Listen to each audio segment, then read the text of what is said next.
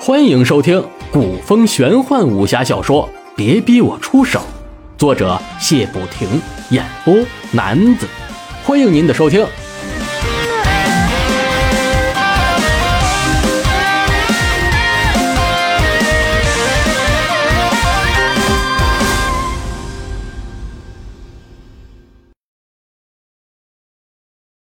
第一卷第二十四章，以一取胜。调息一夜，朱熹已经完全吸收了吴道里留在自己经脉内所有的功力。天初亮，朱熹收工站起，心里在想：这吴道里的功力可不是闹着玩的呀！如果不是张三丰教了自己太极，搞不好那几掌。就得让自己躺上几个月的硬床。吸收了吴道里强大的功力，朱熹的精神也跟着振弱了。吃过早饭，直奔会场。龙吟等人早已到来，朱熹还未问好，就被宣上了擂台。当朱熹方一上台，下面的人就开始交头接耳起来了，都很期待看到朱熹又会用哪些层出不穷的方法取胜。朱熹上台前就仔细观察了他的对手，崆峒派的公孙龙，十二岁被崆峒五老收为入室弟子，学艺刚八年，一身崆峒绝学练有六成，天资聪慧，侠骨丹心。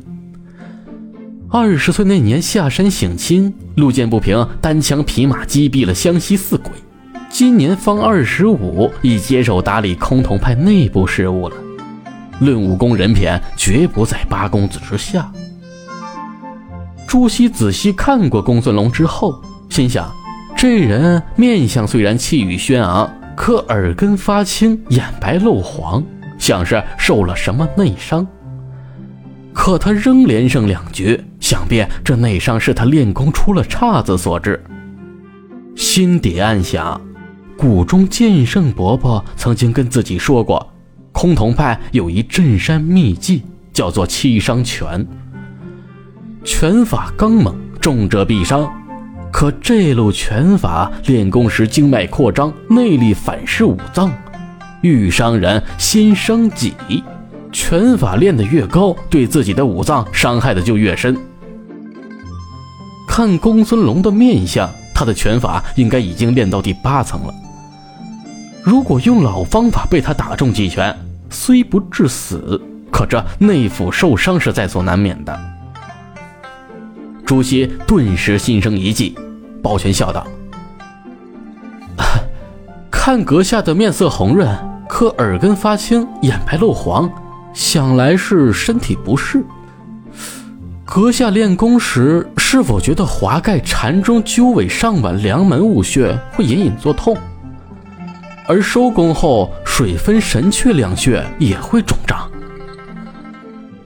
公孙龙还有台下坐着的崆峒五老都是一惊，心想：虽然武林中有不少人知道崆峒派的七伤拳欲伤人心伤己，可这些穴位疼痛也只有本门七伤拳练到五层以上的人才会知晓。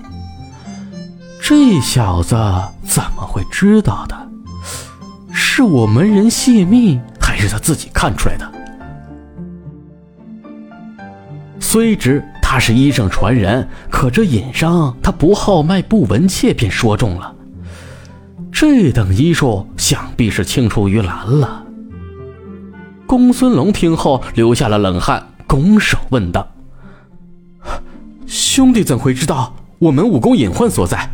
还请言明。”朱熹一听。觉得此计可行，便笑着说道：“哈，我随恩师学医多年，看阁下面色，便已知身体的隐患了。以我看来，如果阁下的武功再精进些许，每到月中之时，都会全身憋闷，气尽散乱，不归丹田。”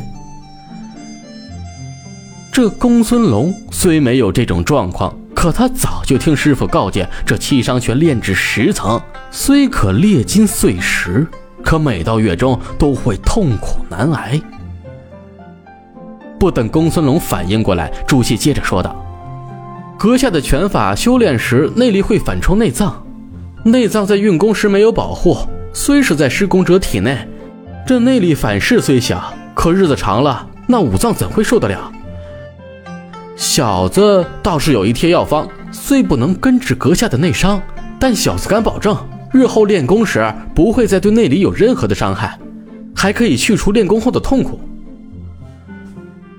公孙龙和台下五老听后心里一喜，难道真的可以把自己身上多年的痛苦遏制住了？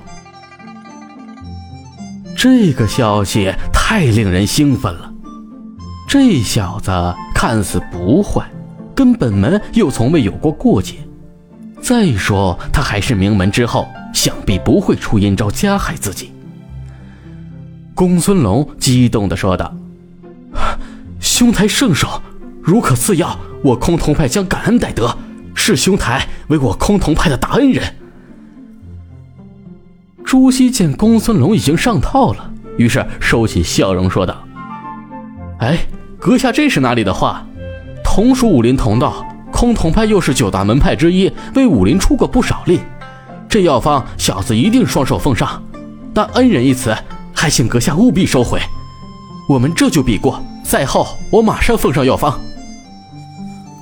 台下众人听过朱熹的言辞，觉得这邋遢小子言辞谦卑，处事得体，并没有用药方换取胜利，心里对朱熹又多了几分喜爱和赞赏。公孙冷叹了口气，说道：“哎，这场我认输了。兄弟妙手仁心，我甚是折服。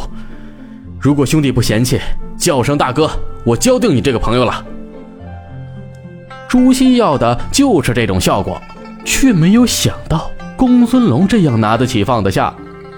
本只是想让公孙龙在动手时不对自己下重手，可没想到。他为了师门，不顾自己的颜面，坦然认输。这等侠气也让朱熹称赞，忙说道：“公孙大哥，蒙您看得起，小弟这声大哥可是要叫上一辈子了。走，我给你写药方去。”公孙龙哈哈大笑，搂起朱熹的肩膀，走下擂台，心想：“我这小弟生性洒脱，胜守人心。”交友至此，我还有何憾？想到这儿，公孙龙的笑声更响亮了。当然，他根本没有看到朱熹那双猫头鹰之后笑眯眯的双眼。